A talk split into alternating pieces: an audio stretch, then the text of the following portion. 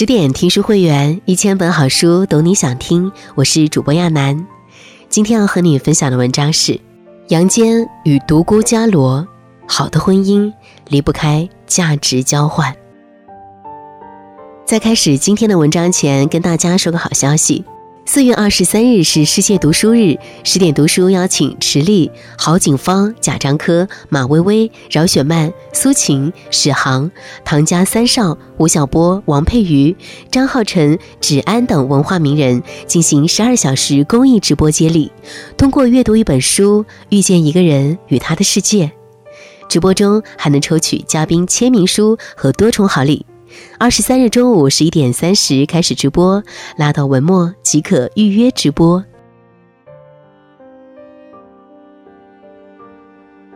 帝王之家难有夫妻恩爱，后宫佳丽三千，想让帝王们专情到老非常难。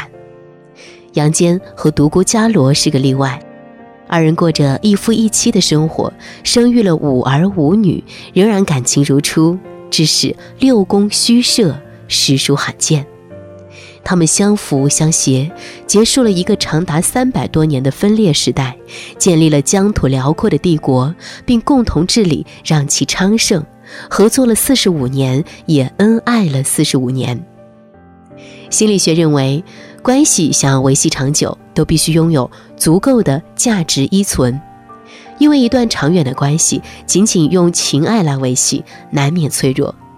杨坚和独孤伽罗用一生验证，好的婚姻往往是在情爱的基础上实现了不同维度的价值交换。门当户对、出力誓约、情感交换。杨坚和独孤伽罗的结合是真正意义上的门当户对，从才情、外貌到身份地位都极为对等。据《隋书》记载，他们都出身名门，且郎才女貌。杨坚出身弘农杨氏，祖上世代显赫，父亲杨忠是北周时期的十二将军之一，册封隋国公。独孤伽罗亦是门第伐越高贵，祖上是北魏勋臣，父亲独孤信是北周时期的八柱国之一，官拜大司马，册封魏国公。才智上，他们也在伯仲之间。杨坚自幼在寺院长大，少年独立，深沉少言。念太学的时候就已经卓尔不凡，让人不敢轻视。独孤伽罗同样自幼博览群书，不但见识广博、智慧通透，而且杀伐决断也不输男儿。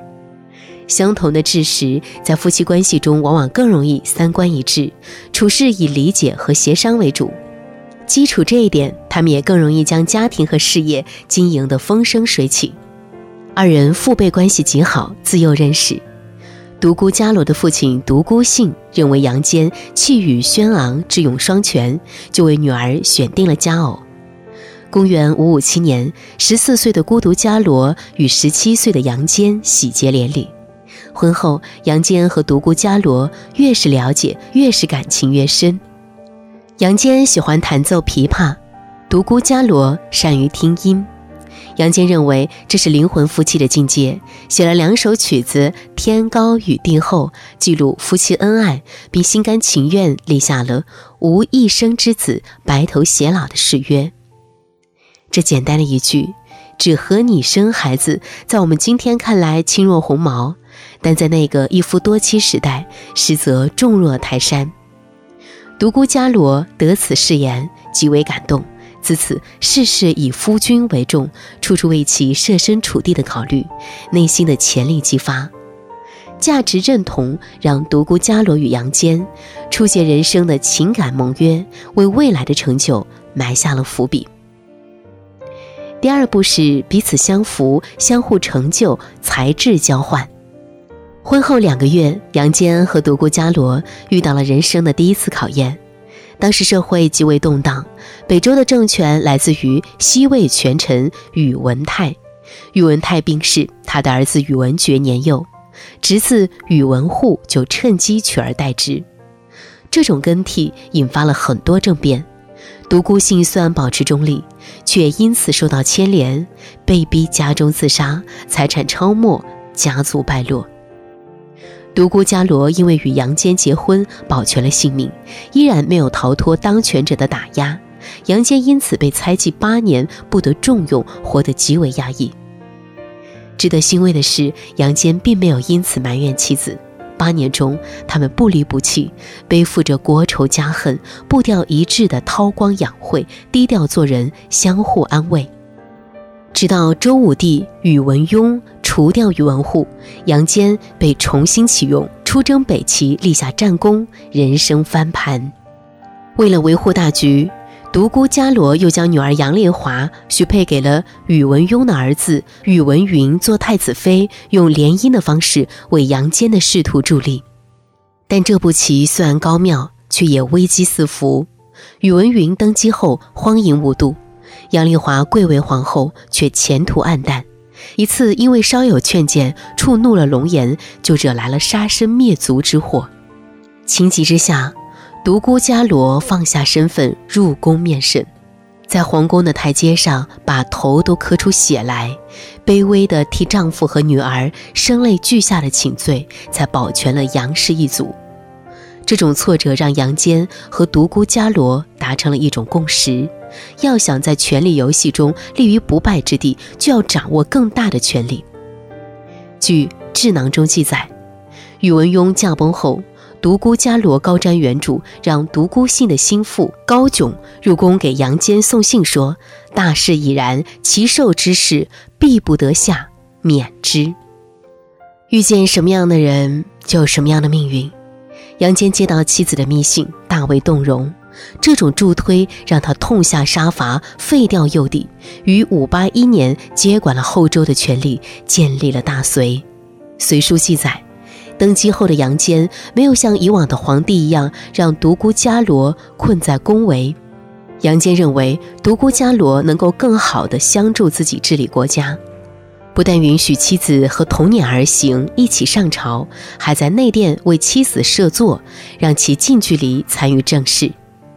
每天，杨坚将自己在朝堂上有争议的问题让宦官送到内殿，请独孤伽罗及时辅政。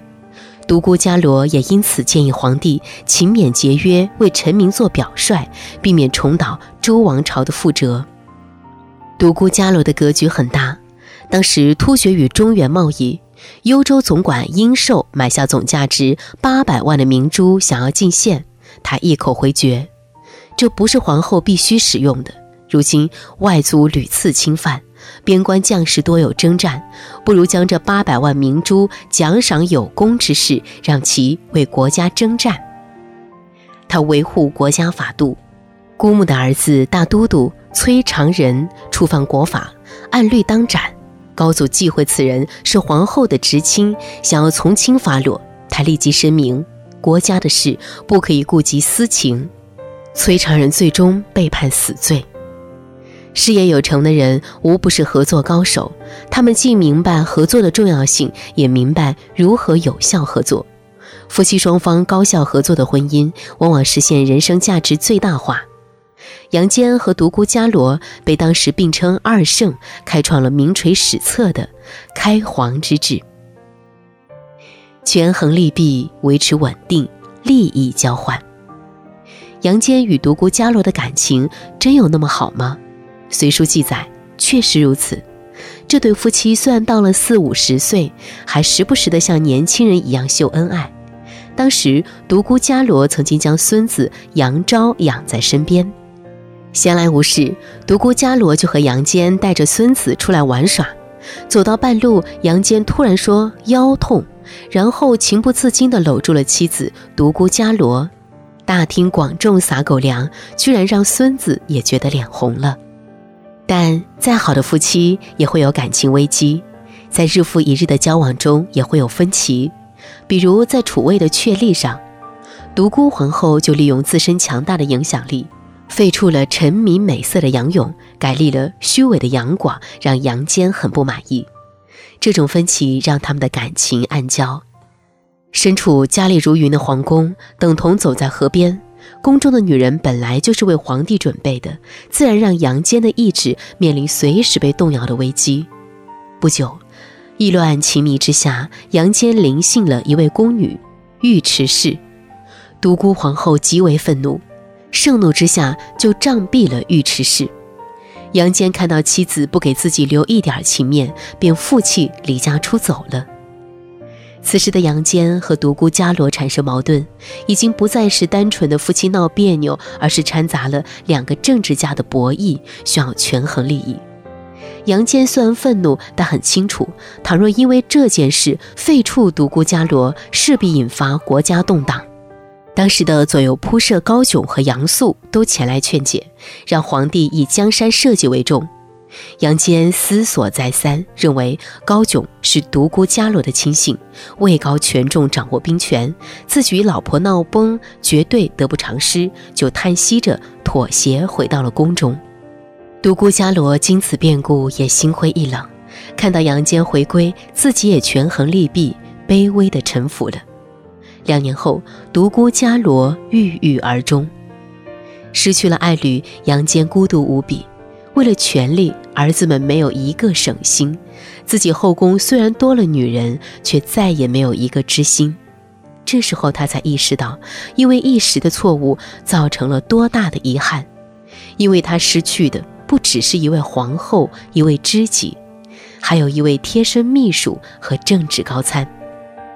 痛苦中，杨坚冒着严寒为自己的妻子送葬，为其建造规格宏大的墓园，同时在长安建造天下最大的寺院禅定寺，替爱人祈福。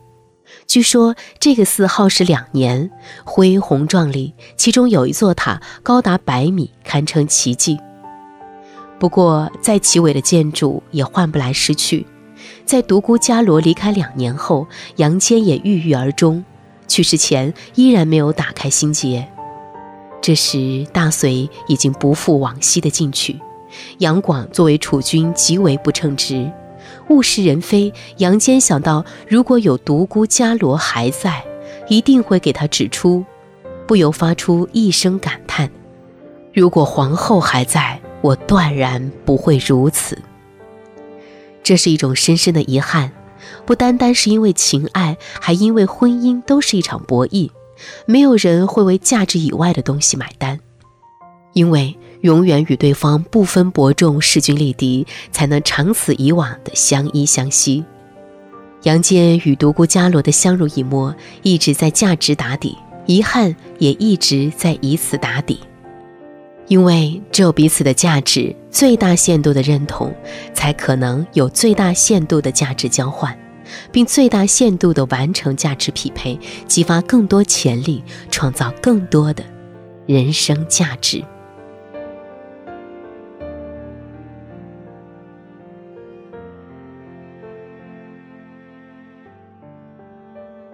更多美文，请继续关注十点读书，也欢迎把我们推荐给你的朋友和家人，一起在阅读里成为更好的自己。我是亚楠，祝你晚安。